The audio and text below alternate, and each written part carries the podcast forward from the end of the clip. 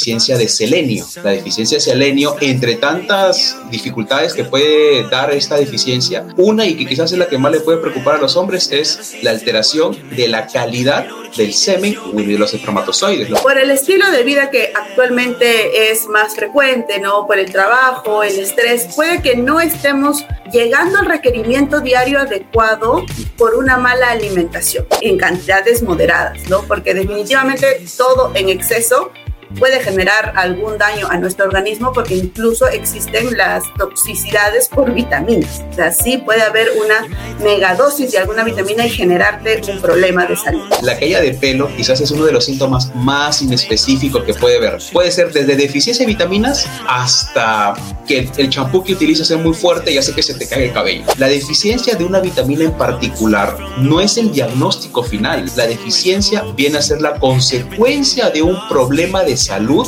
o un problema, digamos, de falta de aporte o pérdidas o una enfermedad que está llevando a que haya la deficiencia de esa vitamina en particular el cuidado de la salud es siempre una parte es del médico, pero la otra parte también es del paciente. Que la información en salud es muy importante para ayudar a prevenir o disminuir la probabilidad de que una persona tenga una complicación. Muchas de las cosas que vemos en los hospitales son prevenibles, tanto la aparición de algunas enfermedades como las complicaciones de las mismas.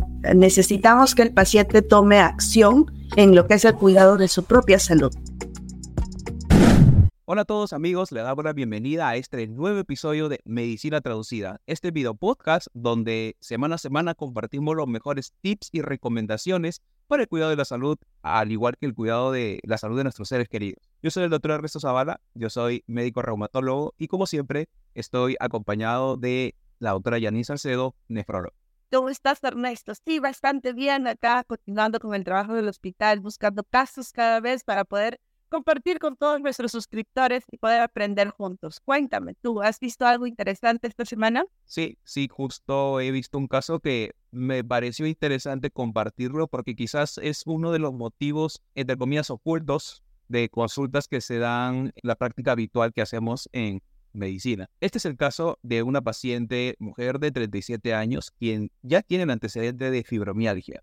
Para los que no conocen, la fibromialgia es una enfermedad caracterizada por una mayor sensibilidad al dolor. Es decir, el paciente o la paciente sufre mayor sensibilidad de dolor a estímulos pequeños. Por eso es que se establece un síntoma llamado dolor crónico generalizado es un dolor de casi todo el cuerpo o varias partes del cuerpo de un tiempo mayor de tres meses de duración. ¿Es el único síntoma? Por supuesto que no. También se pueden presentar otros síntomas, como por ejemplo las alteraciones cognitivas, es decir, el paciente tiene dificultad para poder memorizar, para poder recordar, para poder organizar sus actividades cotidianas e inclusive también puede haber alteraciones en cuanto al estado de ánimo. No es un secreto que la fibromialgia está fuertemente relacionada con la depresión o el síndrome ansioso depresivo. Otro síntoma que se presenta usualmente en la fibromialgia es la fatiga y el cansancio, pero esta fatiga y cansancio se relaciona mucho con la dificultad para poder conciliar el sueño. Los pacientes con fibromialgia, en la mayoría de las veces,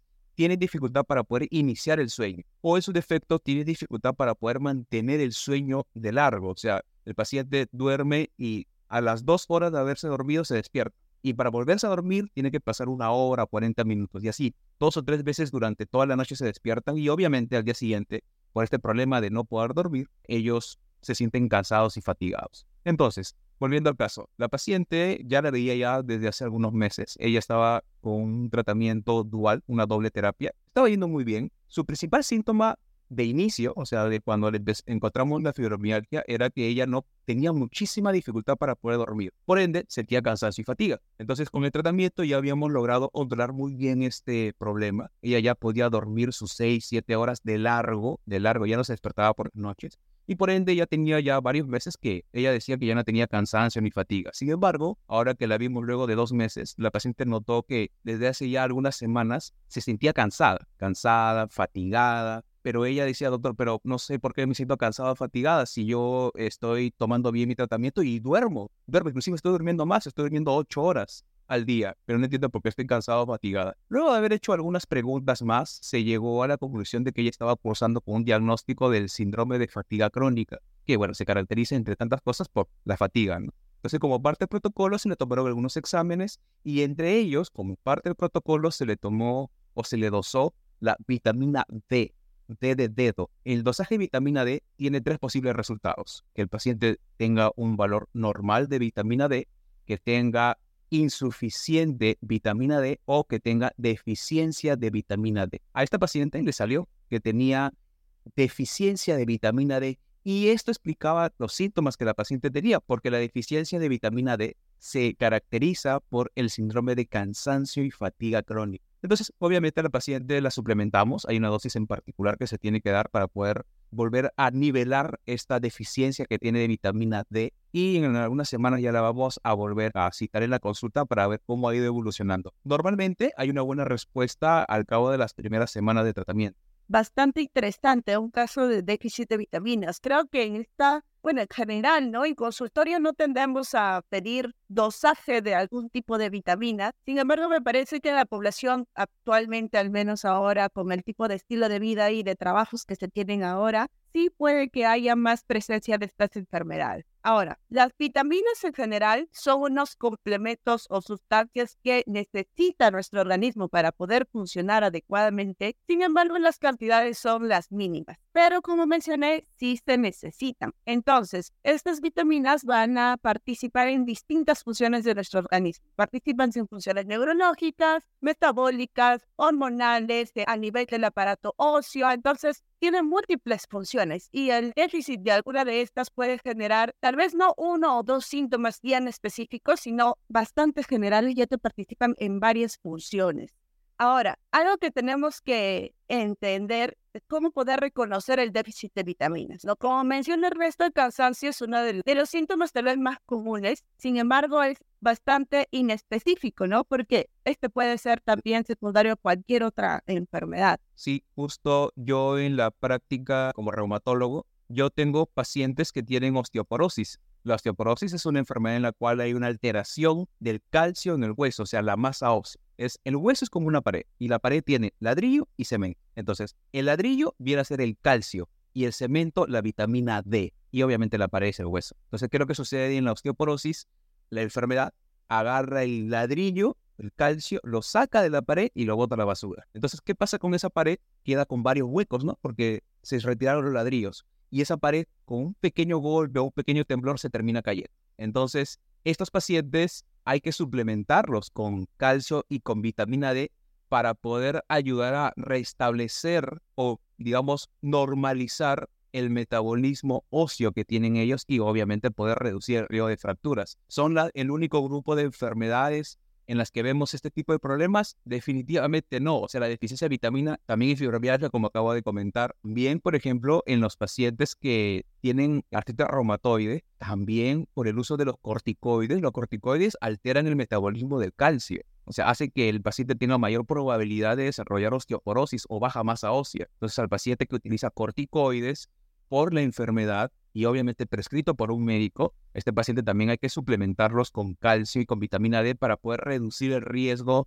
de precisamente los efectos secundarios de los corticoides. Sé que también en las enfermedades eh, renales también hay ciertas deficiencias de algunas vitaminas o algunos minerales. Así es. En el caso de los pacientes con enfermedad renal crónica, incluso antes de que lleguen a diálisis, ¿no? Y se les indica suplementación con ácido fólico, con vitamina B12, también se les da calcio, vitamina D, ya que esto dentro de las funciones del riñón, que no solo es la, eliminación de sustancias tóxicas, no también está justo eh, el apoyo a la formación de la hemoglobina. Entonces, los pacientes con enfermedad renal crónica tienden a hacer anemias, ¿no? Para eso se les da ácido fólico, vitamina B o complejo B. También se les apoya con el calcitriol, que es vitamina D, calcio, ya que también estos pacientes pueden comenzar a hacer déficit en este tipo de sustancias, generando también complicaciones a nivel del aparato óseo más adelante. Bien, sería importante quizás remarcar algunas cositas que deben tener en cuenta los pacientes y que quizás es una de las principales preguntas que se hace. ¿Cómo reconocer si es que me falta o no algún tipo de vitamina en particular? Aquí hay que hacer, tenemos que desmenuzar bien la pregunta porque es una pregunta difícil de contestar porque la deficiencia de cada tipo de vitamina va a tener síntomas característicos.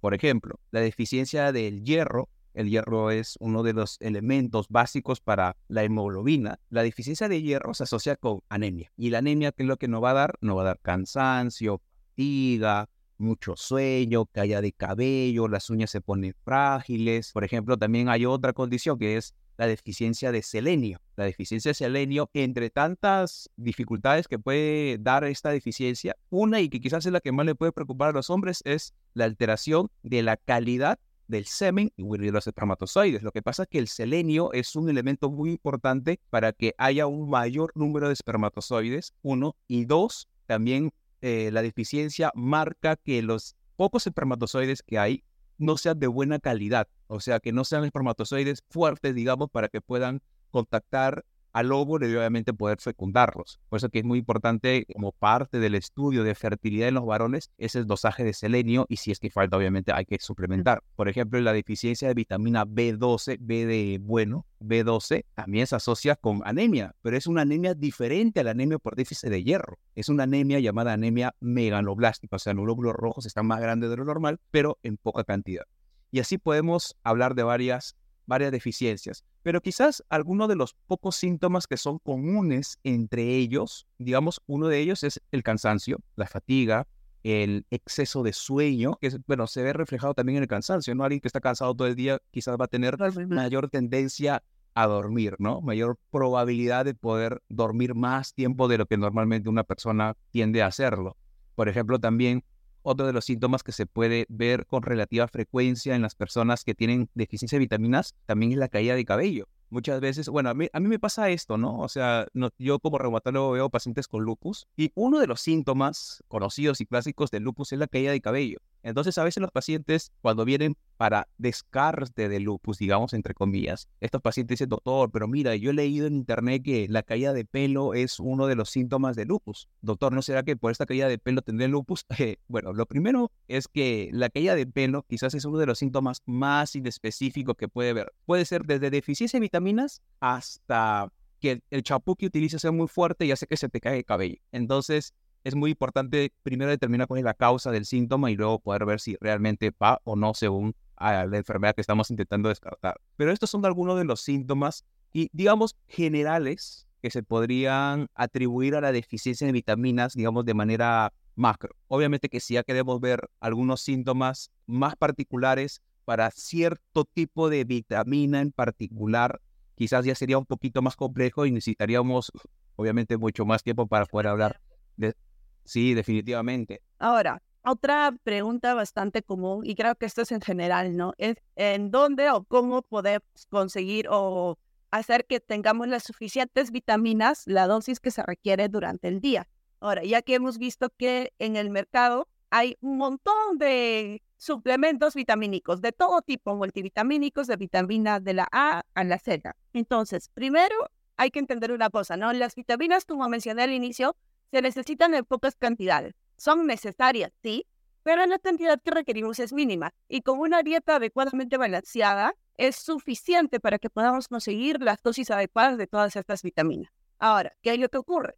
Sino que por el estilo de vida que actualmente es más frecuente, ¿no? Por el trabajo, el estrés, puede que no estemos llegando al requerimiento diario adecuado por una mala alimentación. Entonces, es importante tener una dieta balanceada, que no solo se base en carbohidratos y proteínas, que es lo más frecuente acá en Latinoamérica, sino que también tenga una cantidad considerable de lo que son frutas y verduras, ya que estas deben ser consumidas de manera diaria para poder obtener las vitaminas que necesitamos. Desde luego.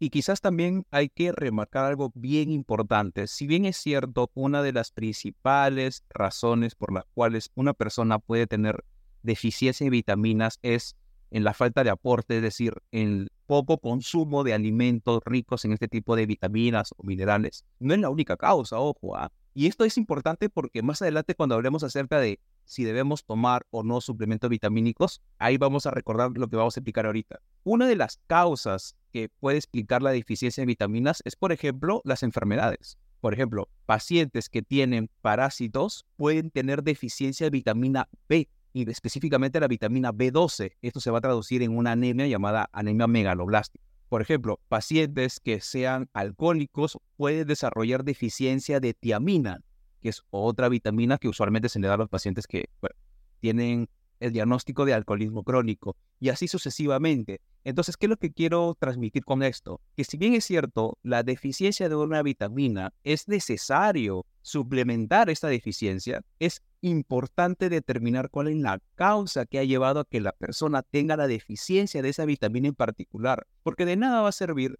darle la vitamina o el suplemento a una persona que tiene deficiencia, pero que no se trata el problema que lo está llevando a tener la deficiencia. Ejemplo, imaginemos un paciente que tiene eh, deficiencia de vitamina B12. A este paciente se le da vitamina B12. Si no tratamos la infección por parásitos, por más vitamina que le demos, va a seguir perdiendo vitamina B12 va a seguir perdiendo. Por más que se le dé, va a seguir perdiendo, perdiendo. Igualito va a pasar con otras enfermedades. Pacientes que tienen deficiencia de hierro, pero esta deficiencia de hierro es porque, por ejemplo, tienen enfermedad renal crónica o, por ejemplo, porque tienen mucha pérdida sanguínea en la menstruación, por ejemplo. Entonces son pacientes que están teniendo deficiencia de hierro no por falta de aporte, sino por pérdidas. Entonces, lo recomendable es que ese paciente, en el caso de una mujer que está con problemas de la menstruación, lo recomendable es que pase consulta con el ginecólogo para que vean por qué está perdiendo mucha sangre en la menstruación Corrigiendo este problema, obviamente los niveles de hierro ya se van a mantener estables y podemos suplementar para que se normalice. Entonces, quizás uno de los primeros mensajes que debemos llevarnos de esta transmisión es que la deficiencia de una vitamina en particular no es el diagnóstico final. La deficiencia viene a ser la consecuencia de un problema de salud o un problema digamos, de falta de aporte o pérdidas o una enfermedad que está llevando a que haya la deficiencia de esa vitamina en particular. Entonces tenemos que tratar el problema para que de este modo la suplementación con la vitamina sea mucho más eficiente y veamos un resultado satisfactorio a largo plazo. Exacto, completamente de acuerdo, ¿no? Mientras no podamos tratar la causa principal, el problema persiste. Entonces, ahora creo que vamos con otra pregunta que es bastante común pregunta bastante en general, ¿no? ¿Cómo es con los suplementos vitamínicos? Como he mencionado, hay un montón de suplementos vitamínicos a nivel comercial, lo puede ver en las farmacias, mercados, y o sea, es importante tomarnos, debo tomarnos, es seguro hacerlo o en qué momento sería buena idea tomarlo. Entonces, como mencioné, la cantidad de vitaminas que requiere nuestro organismo no es grandes cantidades, con una dieta adecuada se podría conseguir sin mayor problema, obviamente teniendo en cuenta que no tengas problemas de, de mala absorción, gastrointestinales o alguna otra enfermedad. Estamos hablando en general, pero en medidas generales, tomar suplementos vitamínicos no es que te vaya a hacer daño, ¿no? No te va a generar mayor daño siempre y cuando sea en cantidades moderadas, ¿no? Porque definitivamente todo en exceso puede generar algún daño a nuestro organismo porque incluso existen las toxicidades por vitaminas. O sea, sí puede haber una megadosis de alguna vitamina y generarte un problema de salud. Claro, y quizás ahí también remarcar lo siguiente, ¿no? La pregunta sería, ¿quiénes deberían recibir vitaminas? Porque esa es la pregunta que, por ejemplo, a mí como reumatólogo me hacen los pacientes en la consulta, ¿no? Doctor, y bien, me duele acá, me duele allá, ¿usted cree que yo debería tomar alguna vitamina? Y yo siempre le respondo lo mismo para poder recetarle o indicarle una vitamina en particular, lo primero que tendríamos que hacer es confirmar si es que hay déficit de esa vitamina. O sea, si es que no hay déficit de vitamina, no tendría sentido darle esa vitamina, ¿no? Entonces, es como, por ejemplo, una persona que me diga, doctor, ¿sabe qué? Sería bueno que yo tome hierro. A ver, veamos, tomemos una hemoglobina. ¿Cómo está esa hemoglobina? Está en 16. ¿Cómo está el hierro? Está en niveles adecuados. No tendría mucho sentido recetarle hierro, ¿no? Y lo mismo, este mismo ejemplo hay que tomarlo para todas las demás vitaminas o suplementos. Por eso que la recomendación es que primero, antes de darle ciertas dosis de vitaminas, sería recomendable que se le dosen estas vitaminas para que de este modo podamos tener primero la certeza de que hay deficiencia, segundo, buscar la causa que está llevando a que haya esa deficiencia y tratar la causa, obviamente, y tercero, obviamente, suplementarlo para, digamos, equilibrar los niveles de vitamina que debería haber en el cuerpo. Entonces, esto es importante que siempre lo tengamos presente. Si sospechamos o creemos que tenemos deficiencia de vitaminas, en particular alguna vitamina C, la vitamina C, por ejemplo, yo escucho muchos pacientes que se lo ponen en la avena una vez a la semana, dos veces a la semana, dos, dos, tres, cuatro veces al mes. Dice, no, me lo pongo por si acaso. Existe algo llamado lo que ya comentó Janine, la hipervitaminosis. Y principalmente, ¿sabes en qué tipo de vitamina se da? Principalmente, no únicamente, ¿ah? se da en exceso de vitamina C y exceso de vitamina D. Entonces, la hipervitaminosis también da síntomas, da dolor de cabeza, náuseas, mareos. En algunos casos puede, en unos casos, bueno, un poquito más severos, puede ocasionar pérdida de conocimiento, etc. Entonces, es importante remarcar que se suplementa a quien tiene deficiencia de un elemento en particular. Eso es bien importante tenerlo en cuenta. Y eso quizás también responde en parte si es que las vitaminas son seguras o no. En líneas generales, son seguras siempre y cuando se consuman en las personas que tengan deficiencias de estas vitaminas y segundo, que se consuman a dosis adecuadas. Por eso es que es importante consultarlo con su médico tratante. Yo recuerdo que hace mucho tiempo eh, salieron estudios que habían encontrado que tomar omeprazol, que quizás es uno de los medicamentos que más se venden en las farmacias, porque, entre ¿no? todo el mundo tiene gastritis. Todos tienen gastritis. Entonces todos dicen, ya, mi omeprazol me lo tomo y con eso ya alivio el problema de la acidez que tengo en el estómago. Ya hace años se conoce que el consumo inadecuado de omeprazol, inadecuado significa a dosis incorrectas y durante más tiempo de lo establecido, eso significa inadecuado, facilitan la aparición de osteoporosis. Y esto tiene una explicación bastante sencilla. El omeprazol lo que hace es bloquear la acidez del estómago, pero el calcio necesita ácido para que pueda ser absorbido correctamente en el intestino. Entonces, si le quitamos el ácido al estómago, el calcio no se va a absorber adecuadamente y si no absorbemos calcio adecuadamente, ese calcio que no absorbimos deja de llegar al hueso. Y si no hay calcio en el hueso, ¿qué pasa? Ocurre la osteopenia o la osteoporosis. Entonces, por ejemplo, aquí hay, hay que también tener en cuenta que ese paciente, por ejemplo, que tiene osteoporosis, el factor que lo llevó a tener deficiencia de calcio, que lo llevó a tener osteoporosis, es el uso inadecuado de este medicamento, el omeprazol. Y no solamente el omeprazol, ¿ah? esto quizás se podría extrapolar de manera similar a otros tipos de antiácidos. Quizás el omeprazol es el, el, medicamento que más es, claro, más conocido y en el que más se ha hecho estudios porque precisamente es uno de los medicamentos que se usan de manera más indiscriminada en las farmacias, en las boticas, ¿no? Entonces, quizás por eso se estudió, pero esto, este razonamiento se puede extrapolar también para otros antiácidos. Claro, entonces ante la pregunta de cuándo debemos tomar suplementos, cuándo debemos tomar vitaminas, en verdad es cuando hay requerimiento, o sea, cuando hay necesidad. Como bien hemos mencionado, hay múltiples enfermedades que te van a causar de alguna u otra manera algún déficit de alguno de estos suplementos, vitaminas, calcio o algún factor que te impida absorber o metabolizar adecuadamente algo que requiera tu organismo. Entonces, es en ese momento en la que se indica, porque sale bajo prescripción médica, ¿no? Una vitamina, esto, vitamina B12, vitamina D, cuando hay déficit, ácido fólico, hierro, calcio, ¿no? Distintos tipos. Entonces, es cuando hay un problema de salud el que se requiere.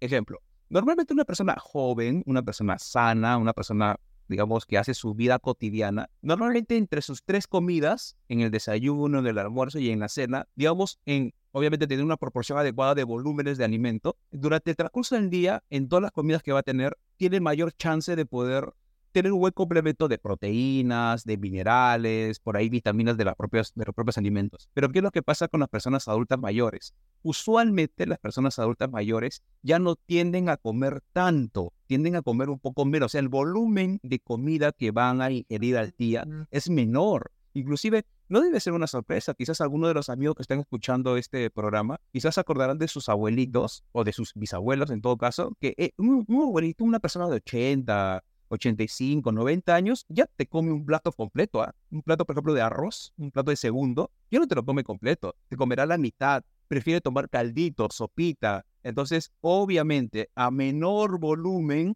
es menos probable que tenga un buen aporte de nutrientes. Entonces, para esos pacientes que tienen dificultad para poder comer volúmenes, digamos, entre comillas, normales de alimentos, sí se podría considerar suplementar o complementar en todo caso la alimentación, porque de este modo, digamos, a través del suplemento más la alimentación que tiene, va a poder tener un adecuado balance entre los requerimientos diarios que va a tener de los diferentes nutrientes o micronutrientes. Pero, por ejemplo, si nosotros tenemos una persona que tiene 50 años, 55 años, que come normal, o sea, come, toma un buen desayuno, come un buen almuerzo, come una buena cena, come carne, pollo, huevo, quizás en ese caso no sería adecuado dar este tipo de multivitamínicos o leches con un volumen elevado de calorías y de vitaminas. Claro. Porque lo que va a hacer es quizás que esta persona, quizás no es que tenga hipervitaminosis, porque es un poco difícil que con un suplemento de este tipo este, se llegue a niveles elevados de vitamina,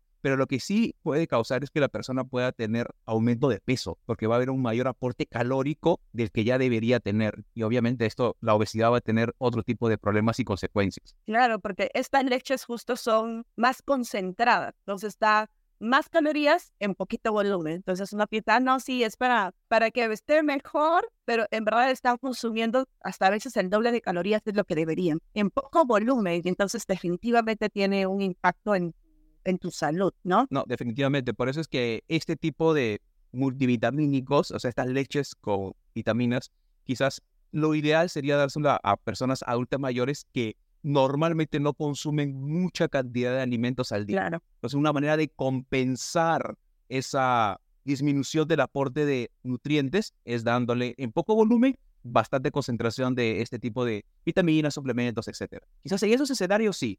Mi amigo geriatra fue un poquito más eh, radical, ¿no? Él me dijo, en realidad no, a quienes se le debería dar solamente son los abuelitos que ya están postraditos porque ellos muchas veces ya no pueden comer o no quieren comer o de algunos casos están alimentándose por una sonda nasogástrica, ¿no? Entonces, por facilidad de alimentación y por tratar de darle mayor requerimiento de proteínas, vitaminas, calorías, a ellos sí serían los indicados. También me gustaría contarte un caso anecdótico que me pasó ya hace como un mes más o menos. Era un paciente joven, joven, ¿ah? de 22 años, si no me equivoco. El paciente llegó a la consulta y bueno, vino por un tema de dolor de rodillas, era deportista. Bueno, en ese momento el diagnóstico que se le hizo era que tenía lesión de no menisco. Pero él, antes dice de la consulta, me hizo unas preguntas sobre vitaminas. Y lo noté un poco angustiado, porque me dijo, doctor, eh, yo he leído por internet que cuando faltan algunas vitaminas, puede ver algunas alteraciones en el cuerpo de los hombres. Entonces, doctor, yo quería preguntarle si es que yo podría tomar testosterona o sea, suplementarme con testosterona. Entonces yo me quedé pensando, ¿no? Le dije, a ver, ¿y qué? ¿Por, por, qué crees que tienes deficiencia de testosterona? O sea, me dijo, no, doctor, lo que pasa es que mi voz eh, no, no es una voz gruesa. Entonces, eh, por ahí leí que la deficiencia de testosterona se puede asociar a que la voz del hombre sea menos menos gruesa, sea más aguda. Entonces, doctor, quisiera que me pueda indicar qué dosis de testosterona tengo que tomar, que esto, que lo otro. Entonces, obviamente yo le expliqué, ¿no? Que la deficiencia de testosterona o los niveles bajos de testosterona, que es una hormona, la hormona masculina, no es una vitamina, es una hormona masculina. Eh, la testosterona tiene muchas funciones en el cuerpo. Entre tantas, por ejemplo, ayuda a que el hombre tenga mayor masa muscular. Es hay una explicación de por qué el hombre tiene mayor facilidad para desarrollar masa muscular a comparación de la mujer. Hay una razón por qué los varones jóvenes tienen mayor probabilidad de desarrollar masa muscular a comparación que los varones adultos mayores, porque el varón adulto mayor tiene menores niveles de testosterona en comparación con un adulto joven. Entonces, por ejemplo, una de las funciones que tiene es la masa muscular. Otra función que tiene la testosterona es con el tema del libido, o sea, el deseo de tener relaciones sexuales, o sea, el libido. Entonces, por ejemplo, los varones usualmente cuando se despiertan suelen tener erecciones al momento de despertarse. La deficiencia de testosterona o niveles bajos de testosterona se puede traducir en ausencia de erecciones matutinas e inclusive también en dificultades para poder mantener una erección. Otro síntoma que se puede asociar a la deficiencia de testosterona es que en los varones pueden empezar a tener aumento de las glándulas mamarias, o sea, tienen mayores pechos, digamos, no, no es el término médico, pero digamos para que nos entendamos, tienen mayor bulto a nivel de, la, de las mamas. Ojo, los hombres también tienen mamas. Existe el cáncer de mama en hombres, por si acaso, ¿ah? no, no crean que es un término inadecuado. el hombre también tiene mamas, solamente que están atrofiadas. ¿Por qué? Porque la testosterona bloquea. En cambio, en las mujeres, los estrógenos facilitan que haya un aumento de esas glándulas, de glándulas mamarias, obviamente, y durante el embarazo puedan producir también leche a través de una hormona llamada prolactina. Entonces, como pueden ver, la deficiencia de testosterona tienen algunos síntomas bien particulares. También puede haber disminución del tamaño de los testículos. Esto se llama hipogonadismo. Entonces, todos estos síntomas, cuando se le ahondó al paciente, eh, obviamente no los tenía. Él solamente tenía un problema, bueno, él percibía que tenía un problema que su voz no era más gruesa. Eso puede tener diferentes causas. Puede ser que sea un problema de la laringe, de las vocales, etcétera, etcétera. Entonces, ¿por qué hago este comentario? Porque al igual que este paciente, hay muchas personas que lamentablemente se malinforman en las redes sociales o en el internet. O sea, cogen un solo síntoma por ahí, ¿no? Tengo, por ejemplo, me salió una irinita aquí en el borde de la boca. Debo tener deficiencia de vitamina A o debo tener deficiencia de vitamina C. Entonces, ¿qué? Van a un lugar, compran vitamina que se la pongan en la vena y ya, ya me curé. Pero quizás lo que tenían, esa lesión era un herpes. Entonces, eh, se han sobreinfundido suplementos o vitaminas que realmente no necesitaban. Por eso que es muy importante que siempre lo consulte con su médico tratante para que se evalúe si realmente hay o no hay deficiencia de algún tipo de vitamina o suplementos, o por ejemplo en el caso de la testosterona, los estrógenos, la progesterona, que son hormonas, para valorar si es que es necesario o no hacer la denominada terapia de reemplazo hormonal. Por ejemplo, las mujeres, cuando alcanzan el fin o en la última menstruación, eso se llama menopausia, cuando viene la última menstruación, ¿no? Entonces, ¿por qué ocurre esto? Porque hay una caída de los estrógenos, una caída de, de la progesterona y esto obviamente trae un revoloteo en todo el cuerpo de la mujer, ¿no? Los síntomas clásicos de la menopausia, bochornos, malestar general, cambios en el estado de ánimo, por ahí llora mucho, se molestan a cada rato, etcétera, etcétera. Entonces, ahí, por ejemplo, el tratamiento que manejan los ginecólogos o los endocrinólogos es hacer terapia de reemplazo hormonal,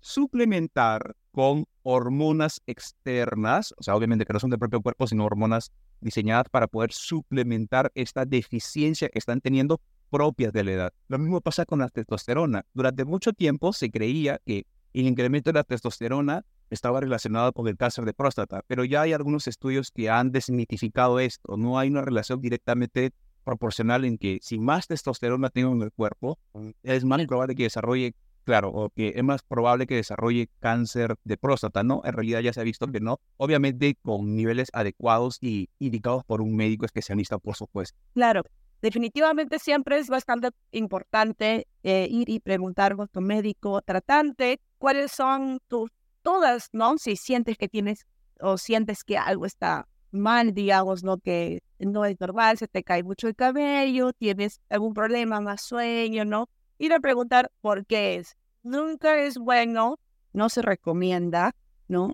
Automedicarte o lo que ahora casi todo el mundo puede hacer porque tienen acceso a bastante información en Internet que autodiagnosticarte algún tipo de enfermedad y autotratarte cuando en verdad la medicina o el poder hacer esto es mucho más complejo. Entonces, un síntoma puede aparecer en múltiples enfermedades y como ven que aparece lo más frecuente una cosa, piensan que es eso. Entonces, ante cualquier duda, molestia, es mejor ir con un médico y preguntar adecuadamente, ¿no? ¿Cuál puede ser el problema? Porque puede incluso que sea el eh, principio de alguna enfermedad y no, te, no se están dando cuenta es mejor ir y preguntar antes de automedicarte o autodiagnosticarte incluso con algo. Desde luego, y también recalcar lo que comentamos hace un momento, ¿no? Que siempre hay que tratar la causa que ha llevado a la deficiencia de la vitamina en particular. Si la deficiencia de hierro es porque la mujer está teniendo abundante pérdida de sangre durante la menstruación, hay que corregir ese problema, hay que pasar consulta con el ginecólogo, que solucione ese problema. Solucionado el problema, se le puede también ya empezar a suplementar con el hierro para poder nivelar o equiparar los niveles de, de hierro que debería haber en la sangre, ¿no? Y así con cualquier tipo de deficiencia. En líneas generales, las vitaminas no son dañinas siempre y cuando sean prescritas y dadas en el contexto de deficiencia de vitaminas. Hay un grupo de vitaminas o suplementos que se recomienda que lo tengamos en nuestra dieta como, como parte de nuestra alimentación cotidiana. Quizás podemos recomendar vitamina D eh, como alimentos. Por ejemplo, la exposición al sol es una fuente de vitamina D. Alimentos, frutas, especialmente la de cáscara roja y cáscara amarilla, eh, tienen bastante nivel de vitamina D. También es recomendable el consumo de omega 3 como un poderoso antiinflamatorio, también es muy bueno. El magnesio también tiene múltiples funciones a nivel enzimático inclusive. ¿ah? O sea, nuestro cuerpo tiene algo llamado las enzimas y las enzimas requieren cierto tipo de eh, componentes para poder tener una mejor función. Entonces el magnesio es una muy buena opción. El resveratrol también como antioxidante y como antiinflamatorio. El resveratrol lo encontramos en los morados, por ejemplo en el vino, en las uvas, ahí encontramos resveratrol. También lo pueden encontrar en cápsulas, también es una buena opción. El zinc también es un mineral muy importante que también tiene un rol en las actividades enzimáticas básicas de nuestro cuerpo, ¿no? Ahora, con estas, estas recomendaciones que estoy dando ahorita, no significa que, ah, entonces voy a ir ahorita a una farmacia y me voy a comprar todas estas y me lo voy a robar al mismo tiempo. No, no, definitivamente no. Sería importante que estas sean evaluadas en la deficiencias o en los requerimientos de este grupo de suplementos o vitaminas que acabo de mencionar, sean evaluados por tu médico tratante para que de este modo puedas tener una buena prescripción según las necesidades que tienes tú y tu organismo. Recordemos que la mayoría de estas sustancias podemos conseguirlas de manera completamente normal dentro de una dieta balanceada. Dieta. Así es. O sea, puedas comer verduras de todos los colores, frutas de todos los colores para poder entendernos mejor, ¿no? No solo comer pollo, que al menos acá creo que es la base de nuestra dieta, ¿no? Tener una dieta variada, carnes, de pescado principalmente, que nos puede dar también es una buena fuente de omega 3, que es una sustancia, es un ácido que en verdad nuestro cuerpo no produce, entonces lo necesitamos. Es decir, tenemos que consumirlo para poderlo tener en una dosis adecuada. Entonces, en una dieta balanceada, completa, tranquilamente se pueden conseguir todas estas sustancias. No hay necesidad, no hay necesidad de estar tomando algún tipo de suplemento o pastilla. Obviamente, si hay algún tipo de déficit causado por algún tipo de enfermedad, es necesaria la suplementación adicional, ya que eso es algo adicional a la dieta de lo que, de lo que normalmente estamos consumiendo. Así es. Este ha sido un programa bien interesante. Esperamos que hayamos contestado muchas preguntas que quizás los pacientes o quizás los familiares de los pacientes suelen tener con respecto a las vitaminas, suplementos.